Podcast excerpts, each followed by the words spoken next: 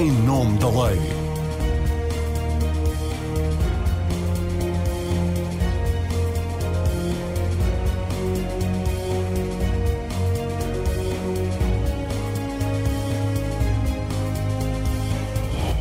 Olá, sejam bem-vindas e bem-vindos ao Em Nome da Lei. O Parlamento já aprovou o aumento do prazo para a vítima de abuso sexual poder denunciar o seu agressor ao sistema judicial. A questão está agora em sede de comissão da especialidade, mas já é certo que as crianças e jovens que foram abusados poderão apresentar queixa pelo menos até fazerem 30 anos. É uma das propostas feitas pela Comissão Independente que estudou os abusos na Igreja Católica. Que importância poderá ter esta alteração no Código Penal? Que outras mudanças são necessárias no enquadramento legal deste crime, quer também na forma como o sistema o trata, quer ainda na prevenção de agressões que marcam para sempre a vítima.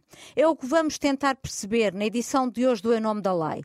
Eu sou a Marina Pimentel e convidei para a edição de hoje a juiz conselheira Leonor Furtado, a gestora da rede de apoio da APAVA Crianças e Jovens Vítimas de Violência Sexual, Carla Ferreira, Maria Fátima Duarte, técnica superiores da Comissão Nacional de Promoção dos Direitos e Proteção das Crianças e Jovens, onde trata exatamente da questão dos abusos, e o inspetor coordenador do combate ao crime sexual da Polícia Judiciária, José Matos. Obrigada pela vossa participação.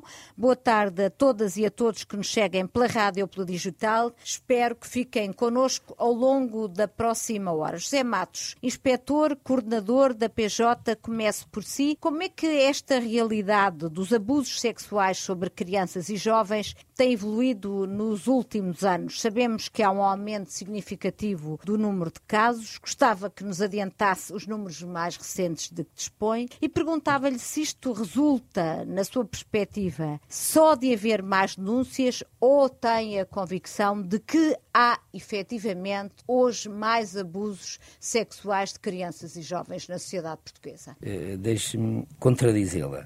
Ou seja, os números que temos relativamente à criminalidade sexual contra crianças e jovens não têm aumentado assim, assim tanto. Ou seja, até têm estado estabilizados relativamente aos dados que o Observatório para a Comunidade Sexual da Polícia Judiciária consolidou, faltando consolidar efetivamente os dados de 2022. Em 2019 foi o ano em que efetivamente houve mais casos detectados, cerca de 2.700. Em 2020 nós temos contra crianças e jovens, temos um aumento, mas tem a ver principalmente com a questão da, da criminalidade online. E em 2021 e em 2022 estabilizou, por assim dizer, à volta dos 2.400 processos na Polícia Judiciária, sendo eh, esta criminalidade cerca de 70% de toda a criminalidade sexual eh, na sua totalidade. 70% dos processos que entram são perpetrados contra crianças e jovens. Uhum. E tem, este número tem-se mantido. E essa, esse, esse peso tão grande dos crimes eh, sexuais contra crianças sempre foi assim? Tão sempre grande face, assim. face aos outros crimes de natureza sexual? Sempre foi.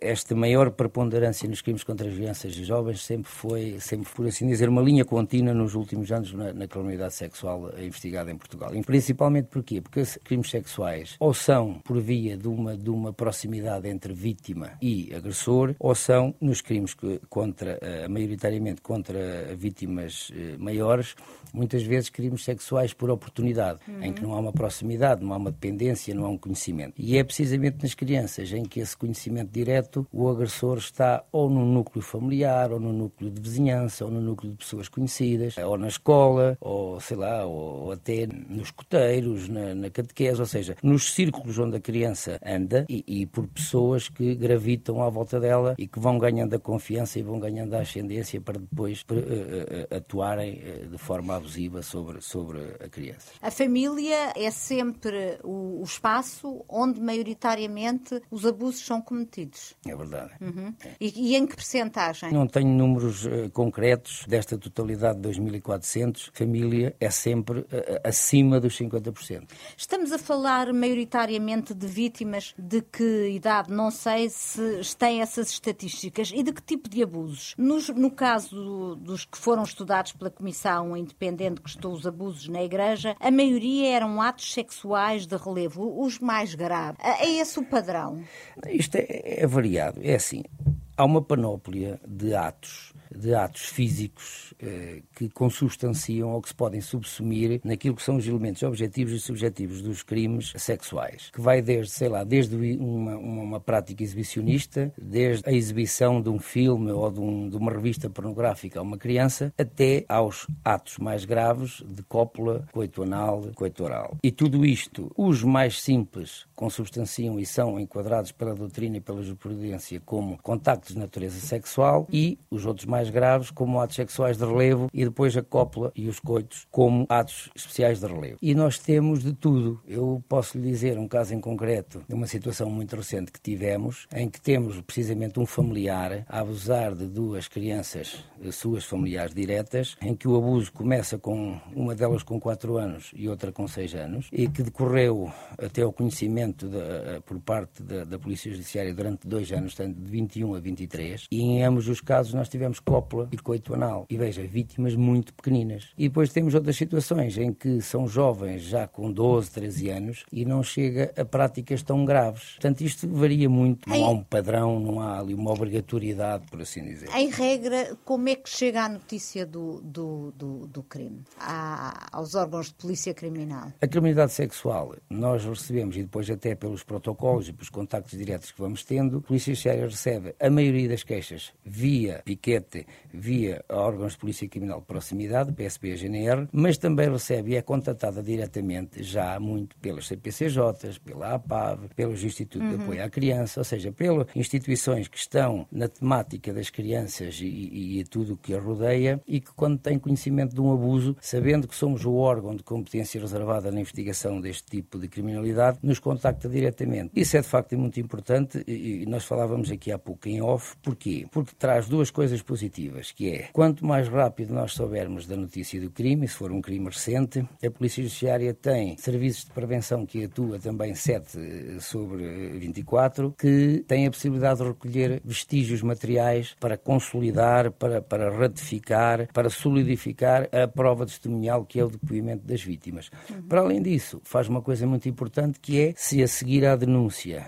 e a seguir a, a, a um jovem, uma criança ter denunciado um crime que sofreu, a alguém, à pessoa que ela escolheu como uma pessoa de confiança para denunciar aquele crime, se de imediato se ele for contatado à Polícia Judiciária, essa criança ou esse jovem vai ser ouvido por um inspetor da Polícia Judiciária com formação específica na, na audição de crianças, em ambiente acolhedor, seguro, ou seja, o que é que vai evitar? Vai evitar aquilo que infelizmente em Portugal ainda existe muito, que é o fenómeno da revitimização. Porque uhum. muitas vezes quando não há este contacto direto e esta notícia uh, direta à Polícia Judiciária, a criança, foi um estudo da Comissão Nacional de, de, de, de, Promoção dos Direitos e Proteção das Crianças e Jovens, que em média, infelizmente, uma criança e jovem em Portugal tem que verbalizar os atos abusivos que sofreu em média oito vezes. Ou seja, isto é revitimização sobre revitimização. E porquê? Porque até chegar desde a denúncia a quem ela fez inicialmente, até chegar à Polícia Judiciária e depois até ir à, à memória futura ao juiz para, para consolidar a prova em termos do processo crime, ela é ouvida e é obrigada a contar mas, aquilo que aconteceu Mas, ó, ó José Matos, então esse é de facto um estrangulamento do sistema, porque se a PJ tem a competência reservada uh, em relação a esta matéria, se há consciência de que quanto mais tempo passa, mais prova se perde e os casos chegam uh,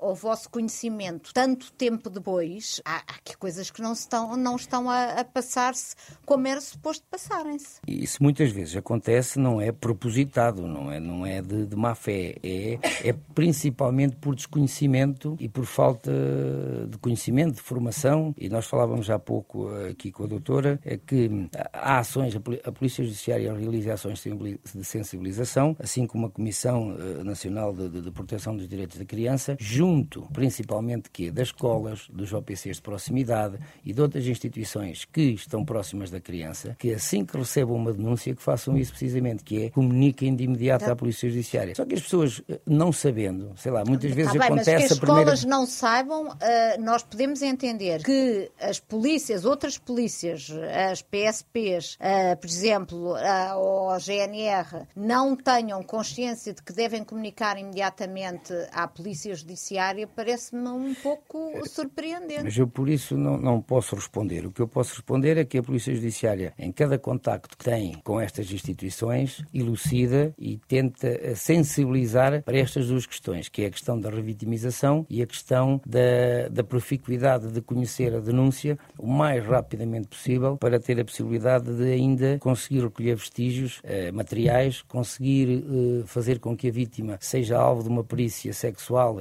realizada pelos peritos do IML, tem um protocolo rígido eh, e em função do tipo de ato abusivo pode ir no máximo até 72 horas para ser alvo do exame sexual e para a recolha de vestígios. O que é que muitas vezes pode acontecer? Eh, se houver uma denúncia numa escola, vamos imaginar às 10 da manhã, e por via deste desconhecimento estiver ali à volta das 72 horas do abuso e a Polícia Judiciária só vier a ter conhecimento às 3 ou 4 da tarde, quando promover, porque nós temos protocolos com o EML, quando promover o exame àquela criança, o perito vai dizer não, já não faço, já passaram 74, 75 horas. Se a Polícia Judiciária tivesse tido conhecimento de início, ainda estava dentro das 72. Mas Esse é o grande problema na investigação deste tipo de, de, de, crimes? Este é um dos principais problemas que nós temos. Nós, nos crimes sexuais, a prova rainha ainda poderemos considerar a prova testemunhal, o depoimento da vítima. Até porque, em função da especialização e em função da, da, das técnicas e da tecnicidade da inquirição da vítima, consegue-se perceber a autenticidade do relato. Porque a Polícia Judiciária tem, em termos gerais, e aí não tenho dados concretos, mas nós temos cerca de 15% de falsas denúncias. E estas falsas denúncias muitas vezes acontecem, seja nos crimes sexuais praticados contra maiores, seja contra menores. Uhum. E infelizmente é uma realidade que nós temos lá, que é a questão no âmbito das responsabilidades, das responsabilidades parentais, parentais. ver os, os, progenitores a utilizarem a criança quase como um, um, infelizmente, um, um é objeto um, e ter ali uma arma de arremesso contra outro progenitor. Outras vezes temos o quê? Pais efetivamente preocupados, preventivamente, vendo determinado comportamento ou determinado algo na criança anormal, faz uma denúncia de, de abusos sexuais que depois não é concretizado. Outras vezes é mesmo feito tendo conhecimento que ele não, não existiu, para quê? Nos jovens, principalmente nos adolescentes, para justificar namorados, para justificar chegadas tardias a casa, perdas de virgindades, uh,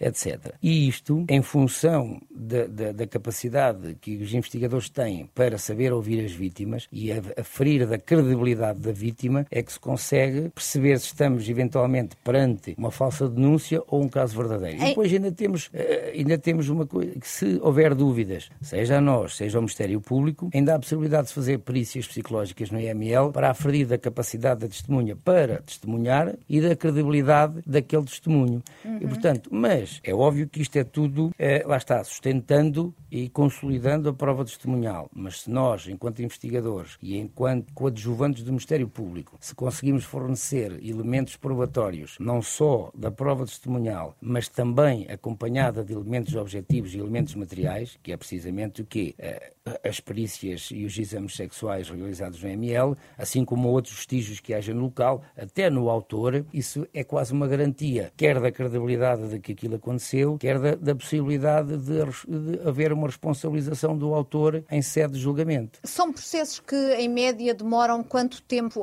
O tempo que me dei, desde a notícia do crime até à decisão de acusação ou de arquivamento, em média, quanto, quanto tempo uh, demora? Eu já tive situações manifestações em que desde o conhecimento por alguém de uma denúncia de um abuso sexual até chegar à minha secretária para eu distribuir aquilo por uh, o processo por uma por uma equipa de investigação já passaram cerca de dois três meses mas ao mesmo tempo eu tenho lá processos e eu tinha lá um em, em, em que eu os eh, levo para a formação para, para os seminários desde a notícia do crime da denúncia até ao julgamento em primeira instância passaram seis meses e 17 dias uhum. e sabe porque é que foi tão rápido uhum. porque precisamente houve a denúncia e houve a comunicação imediata à Polícia Judiciária. Houve a recolha de elementos probatórios objetivos, houve a recolha da prova, o indivíduo foi detido por, por mim naquele dia eh, fora de flagrante delito, foi presente a juiz, ficou em prisão preventiva, fez os exames, memória futura e em 3, 4 meses estava no Ministério Público, fez uma acusação e houve a decisão em primeira instância ao fim de 6 meses e 17 dias. Nos 25 casos que foram comunicados pela Comissão Independente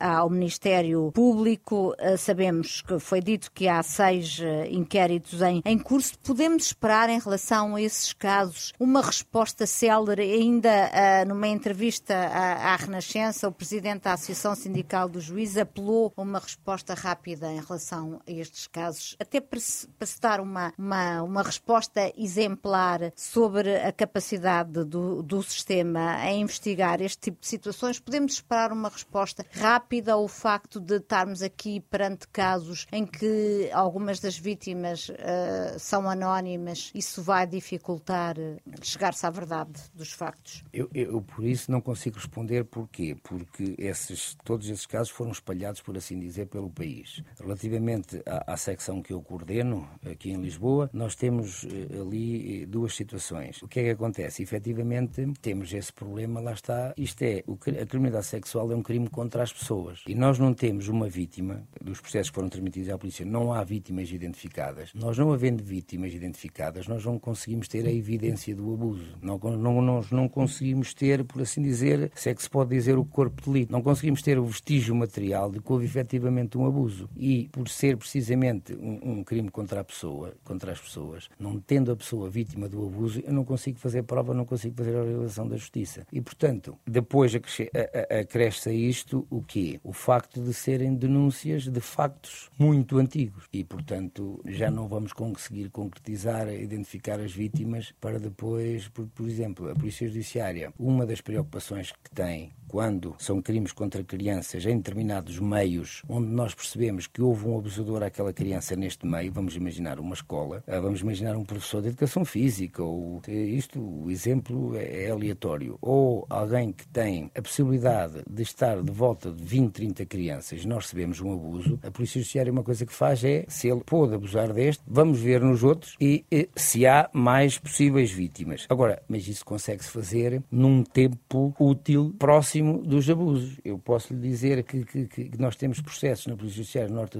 a sul do país que vêm para a polícia com uma vítima e saem com elementos para o Ministério Portanto, Público com 3, 4, foram 5, 7 casos vítimas. que chegam já demasiado tarde à, à investigação. Se, se tivessem sido comunicados atempadamente... Não posso dizer de todos agora, e casuisticamente não conheço os casos todos, mas é de facto uma grande dificuldade, é, é, efetivamente. A Leonor Furtado, juiz, conselheira, a, a partir da realidade que observa no Supremo e como observadora atenta que é das circunstâncias que vivem os mais vulneráveis, qual é a avaliação que a doutora faz sobre a forma como o sistema dá resposta a este tipo de crimes e a este tipo de vítimas? Porque a Comissão Independente que estudou os abusos na Igreja, uma das recomendações que fez foi de que haja celeridade na avaliação e resposta no sistema judiciário. Fica implícita a ideia de que não é assim tão, tão célere e tão eficaz eficaz a resposta que temos atualmente? Eu não tenho essa perspectiva, ou seja, daquilo que eu observo a partir do posto do Supremo é que efetivamente os processos de abusos sexuais eh, têm uma tramitação relativamente célere e nós temos muito a ideia de que em Portugal os processos são muito morosos, mas não são este tipo de processos. Uhum. Normalmente este tipo de processos têm uma tramitação célere, são investigados com muito rigor e os tribunais têm têm uh, uma uh, capacidade de intervenção e de compreensão do que está em causa que se transmite e se revê depois nas próprias uh, penas que são aplicadas. Aquilo que eu observo no Supremo é que existem efetivamente muitos processos de abuso. Os abusos são, na sua grande maioria, intrafamiliar, ou seja, no seio da família, o que nos pode levar a questionar e a, e a tentar refletir como é que chegamos aqui. É evidente que nós todos sabemos que sempre houve este tipo de abuso no seio familiar e eu foco aqui porque muitas vezes a percepção que as pessoas têm é que o abuso é para o outro, mas não é. É essencialmente no seio da família e aqui estamos a falar de uma família alargada, eh, seja o avô, o tio, o padrasto, eh, enfim, o irmão, o mas cunhado. Mas também o pai biológico. O pai e também a mãe. Há casos em que também há a mãe. E os dois. Eu já apanhei processos em que os dois pais eram agressores. Portanto, uh, uh, efetivamente, essa é a grande questão. Há uma, um, facto que causa bastante perplexidade na opinião pública, que, são, que é a questão das penas suspensas. É um facto que tem vindo a diminuir, já foram de 75% dos casos de abuso, ainda não há muitos anos, eu lembro-me porque fiz um trabalho sobre isso, mas continuam altas. Em 2021, a maioria dos condenados por abuso sexual de criança beneficiou de pena suspensa, só 31 41% dos abusadores apanharam pena de prisão efetiva. Isto é, é muito incompreensível, ainda por cima, porque estamos a falar de um crime com muita reincidência. Como é que se explica? Bom, uh, explica-se porque uh, em Portugal é possível uh, suspender a execução da pena desde que o condenado tenha sido tenha tido uma pena inferior a 5 anos. Portanto, e porque se aposta uh, muito naquilo que nós chamamos a reinserção, não é? E a reconversão do comportamento criminal. E esta é a grande, uh, são os grandes fundamentos para suspender a, a execução da pena. E num, num crime que, no, que, que, é punido até 5 anos, normalmente isso acontece dependendo das circunstâncias do crime. Muitas vezes são atos isolados ou não causaram é nesses casos que ocorre a suspensão. Mas eu já tenho, já tenho uh, lido casos em que uh, ser uh, alguém bem inserido socialmente, uma pessoa pacífica, com boa convivência com os vizinhos, que é o perfil do agressor. É uma das razões pelas quais o juiz decide pela pena suspensa. Portanto, há aqui uma contradição. Eu não considero não? que seja uma contradição. Como disse o Zé Matos, cada caso é um caso. Dependendo dos casos onde isso ocorre e dependendo da, da prova que o juiz tem recolhida no processo, é possível que haja uh, uma suspensão da execução da pena. É possível. Uh, e a lei permite-o. Pois, a lei permite, a, a mas lei... o sinal que estamos a dar à sociedade, que um juiz dá à sociedade, quando decide uma pena suspensa, não está a dizer, bom, este crime não é tão grave não, assim. Não, não, não se pode ler assim. Não se pode ler assim. O, o, a suspensão da execução da pena é uma forma de potenciar a reinserção e, portanto, pode significar que efetivamente se acredita num juízo de prognose que aquele indivíduo não vai repetir aquele ato e que e é preciso explicar o que é que é a suspensão da execução da pena, que é o que muitas vezes faz confusão. Não é uma pena suspensa, é a suspensão da execução da, da pena. pena. Ao mínimo facto ilícito que essa pessoa comete, a, a suspensão Mas é pode ser um novo abuso.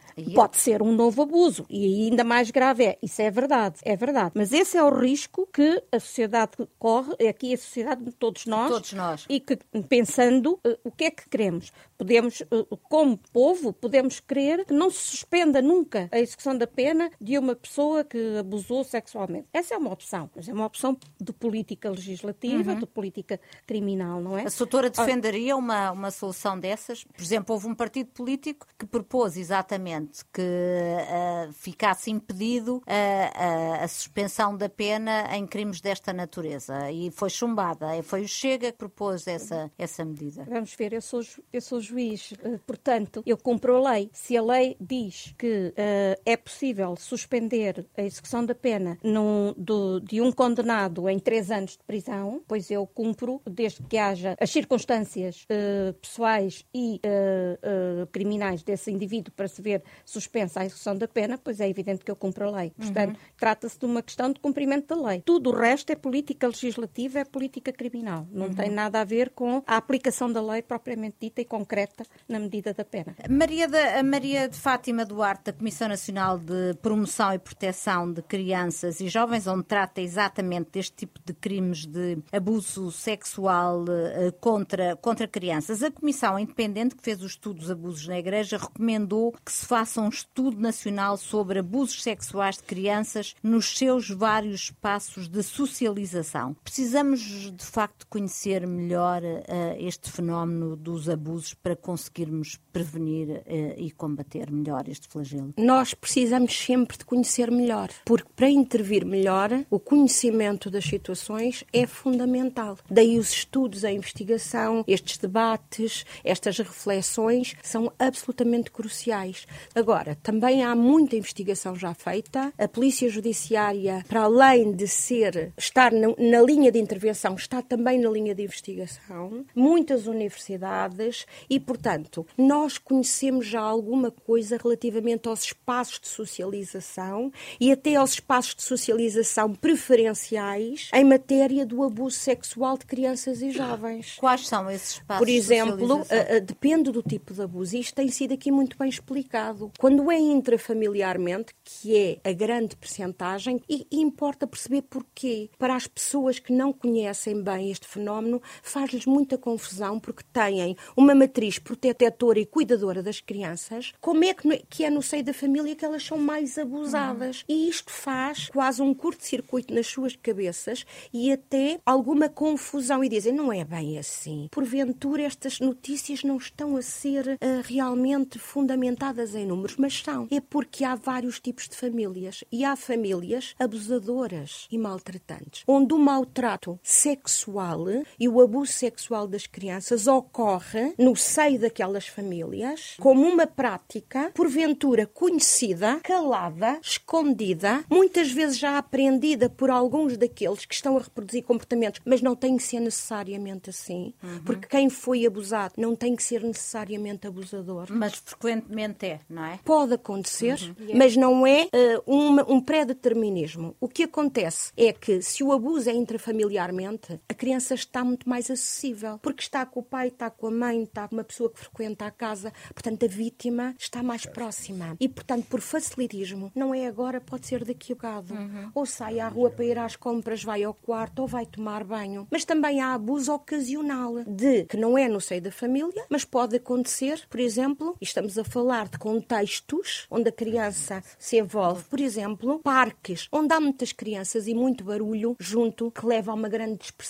podem ocorrer abusos ocasionais. E aí podemos ter fenómenos de observação, de abordagem da criança, de levar a criança para trás de uma árvore, para uma casa de banho e no meio de tanto barulho pode ocorrer outro tipo de abuso que não o intrafamiliar. Portanto, os contextos e este fenómeno está estudado. É preciso estudar mais. O que me parece mais importante é, sobretudo, entre as entidades que todas temos o mesmo propósito, que é melhor proteger as nossas crianças e jovens. É haver, de facto, um entendimento e um quadro de entendimento. E uh, falou-se aqui do tempo. E eu, para mim, isso é o fundamental. É que o tempo das crianças e dos jovens não é o tempo dos adultos. Hum. E o tempo de crianças e jovens que são vítimas de abuso ainda é menos o tempo dos adultos. E, portanto, o fator tempo é determinante não só para tudo isto que foi aqui referido anteriormente de forma brilhante, mas, sobretudo, para a reparação da vítima e para a vítima perceber que aquele momento da revelação, o ser capaz de dizer, o ser capaz de repetir, às vezes em condições que não devia ser exposta, uh, valeu a pena. Não há nada pior. E o que ouvi durante anos e anos, crianças e jovens, à minha frente eu tive jovens que me diziam: Mas eu vou contar para quê? Eu já não conto mais. Para quê? Outra vez? Outra vez. E depois não acreditam em mim. E depois há outra coisa muito importante que é, e, e foi aqui referido, uma criança que é obrigada a contar oito vezes, quando chega à quinta ou à sexta vez está tão massacrada. Isto, sob o ponto de vista psíquico, mental, provoca-lhe uma erosão e um cansaço e um sofrimento tal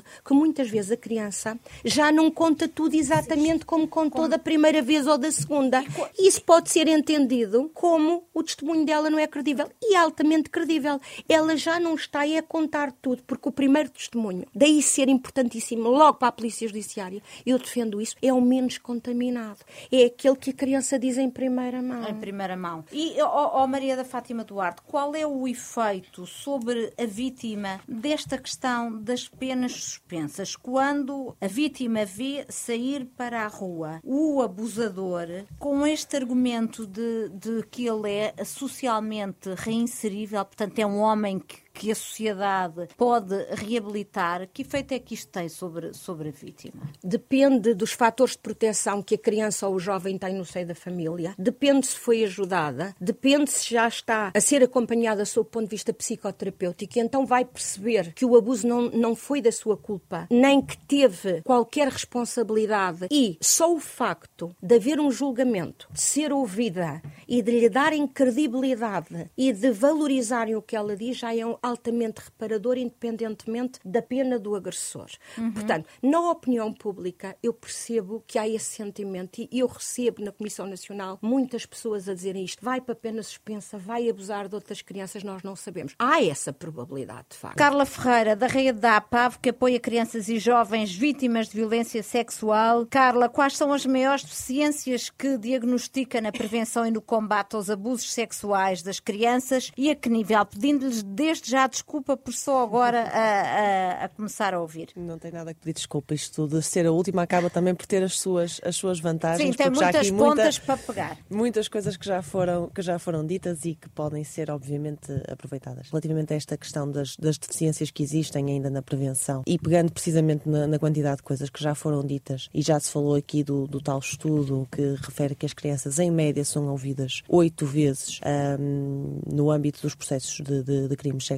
Uma, das, uma precisamente destas, destas necessidades é capacitar, como também já disse o nosso, o nosso estimado uh, parceiro de, de, terreno diariamente, José Matos, uma precisamente destas, destas necessidades é capacitar as pessoas, todas as pessoas, enquanto cidadãos e cidadãs, para identificarem a necessidade de ação imediata nestas, nestas situações. Ou seja, perante uma situação de suspeita de crime de natureza sexual, esta criança, se vem ter com alguém, com alguma pessoa adulta de confiança, se vem ter com um professor, com um familiar, uh, com alguém da sua confiança e revela uma situação de crime sexual, por muito que essa pessoa adulta fique perdida e que ficam muitas vezes e que depois ligam, por exemplo, para nós e querem saber o que é que podem fazer a seguir, etc. Esta criança deve ser imediatamente protegida e o seu testemunho não deve ser reiterado. Uma das coisas que às vezes vemos acontecer é as crianças contam a uma pessoa adulta de confiança, essa pessoa adulta de confiança, como se sente incapaz de gerir a situação, agarra na criança e vai para lá falar com A, com B, com C, com D, e entretanto, só quando chega quase ao fim do alfabeto é que alguém diz: Ah, pois então isto tem que ser denunciado à Polícia Judiciária. E se todos nós nos esforçarmos e percebermos que, perante a suspeita, e basta a mera suspeita, não há investigações paralelas feitas àquela que é, polícia, que é pela Polícia Judiciária, ou seja, a investigação compete à Polícia Judiciária e nós, enquanto cidadãos e cidadãs, temos o dever de, à mera suspeita, denunciar o crime, poder fazê-lo logo diretamente para quem vai eh, depois tramitar essa investigação. Porque assim a criança não anda a falar com toda a gente, não é? A criança é conduzida diretamente a quem vai fazer esta investigação e em vez destas oito vezes podemos ter, por exemplo, quatro vezes.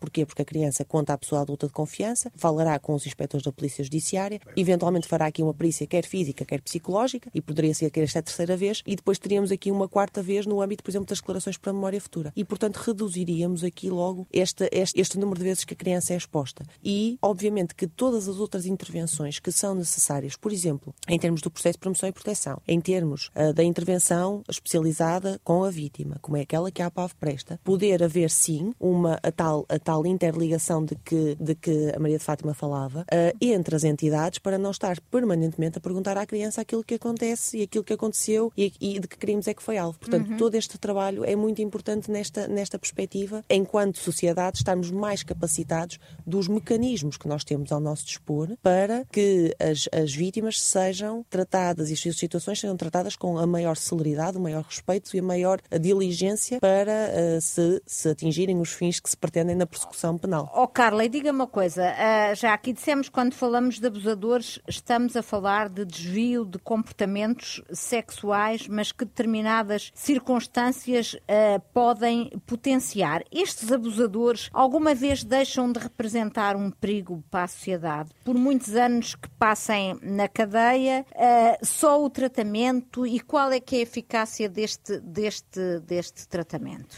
Ora bem, eh, eu trabalho com vítimas e, portanto, a, a nossa, a nossa tónica tem, tem, tem outra perspectiva, na, na perspectiva das vítimas. Agora, há algo aqui que também é importante e já se falou da questão das penas suspensas. A pena suspensa por si só, ou seja, nem, nem todas as situações se resolvem com, com, com o cárcere, como já, como já se disse. A questão aqui é, em termos de, daquilo que vem com a pena suspensa. Ou seja, a pena suspensa muitas vezes é percebida pelas pessoas, e quando eu digo pelas pessoas, não digo apenas pelas vítimas, pelas próprias pessoas agressoras, como uma espécie de uma, de uma absolvição, vamos chamar-lhe assim. Uhum. Uh, é-lhe dito, ok, não podes, não podes voltar a repetir o crime, tudo bem. É-lhe dito que eventualmente vai ter acompanhamento, mas a verdade é que falta muitas vezes a estas penas suspensas, e esta, não se chamam penas suspensas, chamam-se suspensões da execução da pena. pena Pronto, mas estamos aqui a usar uma linguagem um bocadinho mais, mais coloquial. Nestas suspensões, uh, falta ter aqui o, o efetivo acompanhamento psicológico, psicoterapêutico que seja necessário, de reinserção, de programas de prevenção que, que, que podem ser feitos, como existem, por exemplo, no âmbito da violência doméstica. Falta aqui que estas medidas sejam palpáveis, palpáveis para ambas as partes e que sejam perceptíveis. Uhum. Uh, porque senão temos aqui uma sensação de parte a parte de foi impunidade total, não valeu a pena o processo.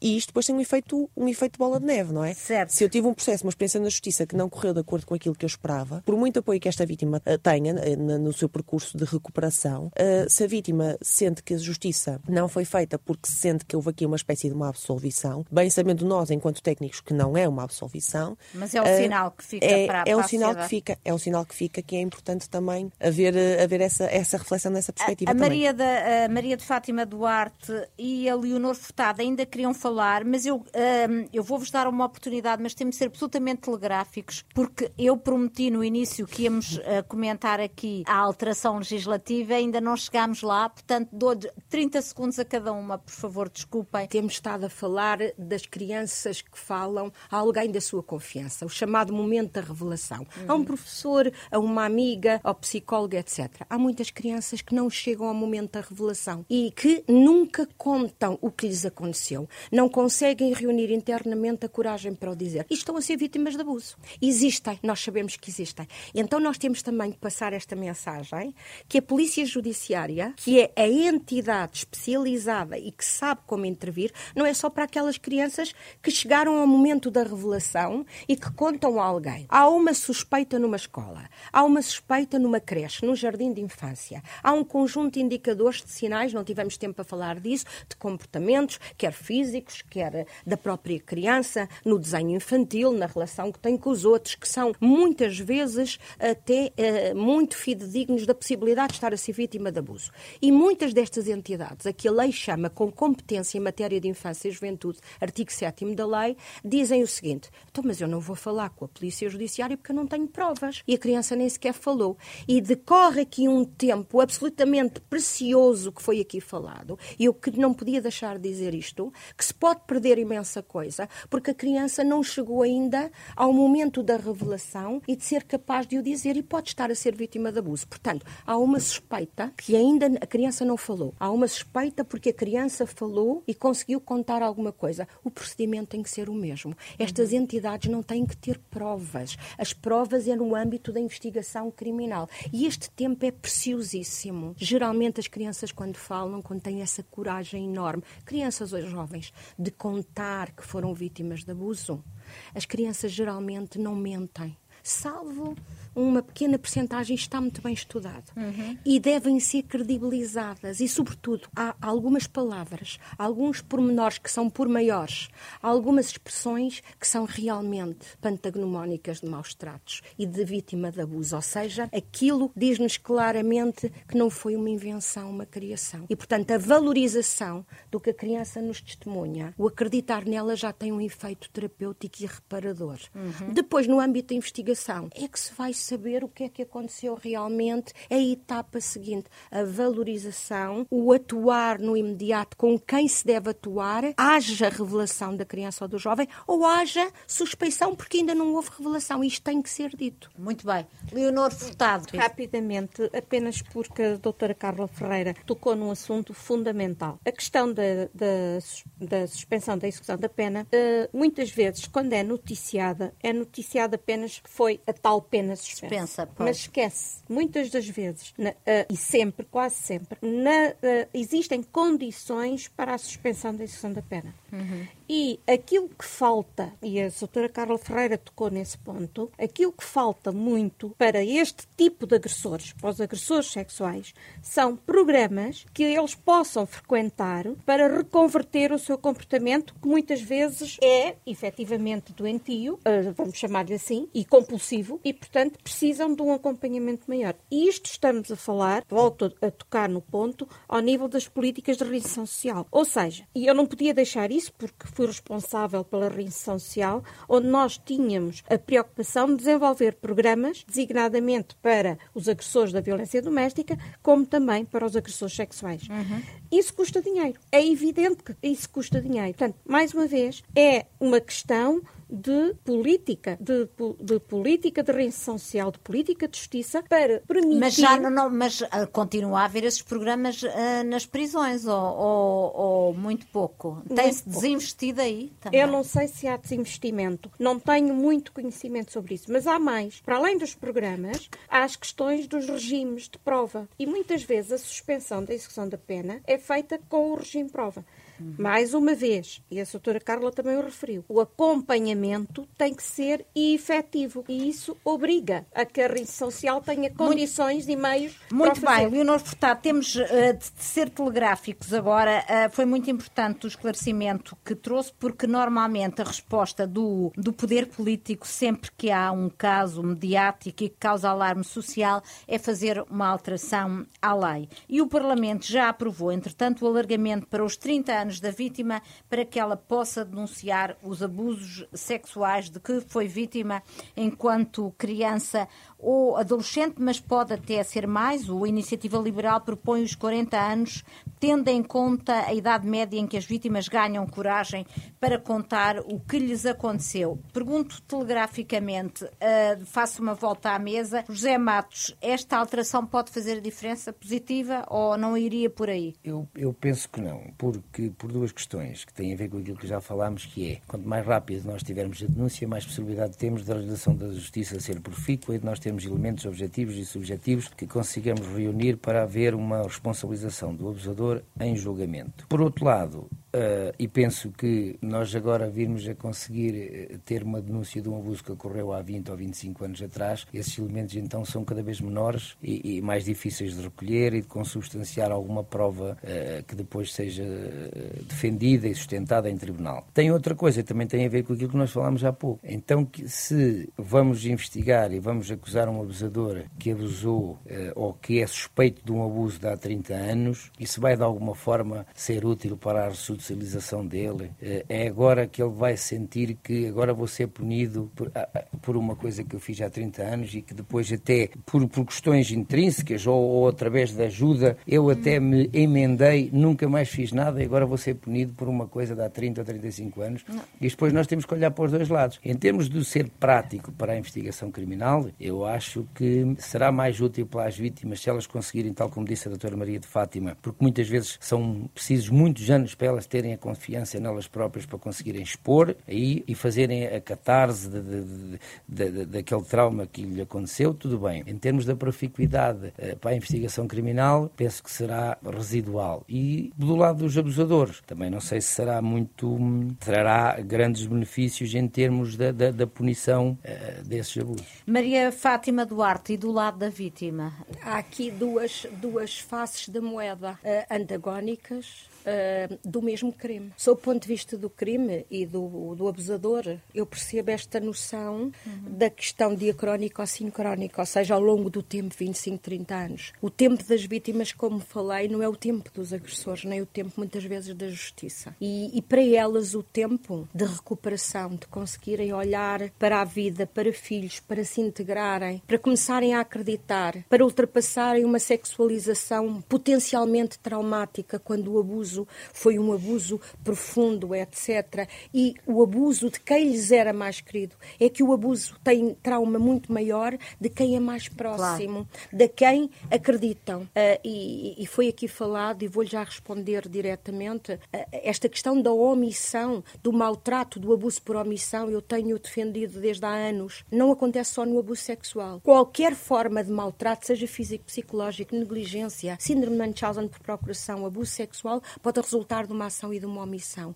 E às vezes os crimes por omissão, em crianças que são abusadas, por exemplo, sexualmente e não só, uhum. têm cicatrizes internas muito piores porque não percebem que quem os devia proteger e defender do abuso é conivente e deixa. Portanto, para as, para as vítimas, eu penso que o tempo e ver que existe uma justiça que se aplica mesmo ao fim de 30 anos ou de 20 anos, e eu já ouvi vítimas com 60 60 e poucos anos à minha frente, 50 e tal anos, que quebraram o silêncio. Perante uma circunstância muito específica, aquilo deu-lhes um empoderamento de dizer: Eu agora vou dizer, eu uhum. agora vou falar com a doutora e vou-lhe explicar. Para a questão da vítima e de lhes fechar Mas é um o mais ciclo, importante que temos aqui a ver, é a questão da vítima. Mas é? como estamos a analisar aqui as duas Sim. perspectivas, uh, e até para. Uh, e, e, e, temos que falar aqui uma coisa. Mas, que não Fátima, falada. tem que, Sim. por favor, responda-me. É que a punição do agressor, e estamos aqui a falar nisso e concordo inteiramente com, com tudo o que foi dito anteriormente, subscrevo, também pode ter um fator psicológico sobre os futuros abusadores. Eh, portanto, concorda com o alargamento do concorda com o alargamento do prazo, com esta mudança legislativa? Não exatamente nestes termos, mas uh, acho que devia ser um bocadinho mais pensado e um bocadinho mais refletido. Eu não gosto de mudanças legislativas a, reboque, a reboque de causas e por, eh, Carla, por uh, razões causísticas. A, Carla, Carla Ferreira, qual é que é a sua opinião telegráfica? A minha opinião telegráfica e a posição da APAV, já, já antes desta situação da Comissão Independente, houve um projeto de lei que propôs a alteração das, das, das dos prazos de prescrição nestes, nestes casos. E na altura eh, a APAV pronunciou-se relativamente a esse projeto de lei. Uh, e pronunciou-se a favor do aumento dos prazos de prescrição. Neste momento, a nossa opinião é exatamente a mesma, já temos novos projetos de lei para nos, nos pronunciarmos e a nossa, a nossa opinião é exatamente a mesma, isto para ser telegráfica, para remeter para as nossas opiniões que estão escritas no nosso site. Muito Mas bem. é muito importante este aumento, não apenas, obviamente, para dar voz às vítimas e à quantidade de vítimas que nós temos, que se falou, que não denunciam a situação, eh, porque não têm essa coragem, provavelmente até aos 18, 19, 20, por aí fora, mas, mas também temos tido aí outras situações uh, em que há uma situação de uma criança que revela uma situação abusiva um, e de repente toda a gente na família diz: Pois a mim também aconteceu, a mim também aconteceu. Isto parece de repente toda a gente a aparecer, mas essas pessoas não vão ser consideradas como vítimas, vão ser consideradas como testemunhas. E se calhar vamos ter uma situação em que a pessoa é condenada por um crime, quando por uma diferença de dois ou três anos poderia ser condenada por mais, uh, se calhar, uma dezena deles. Portanto, para nós, entre outros, entre outros exemplos, para nós, uh, o aumento do prazo de prescrição, obviamente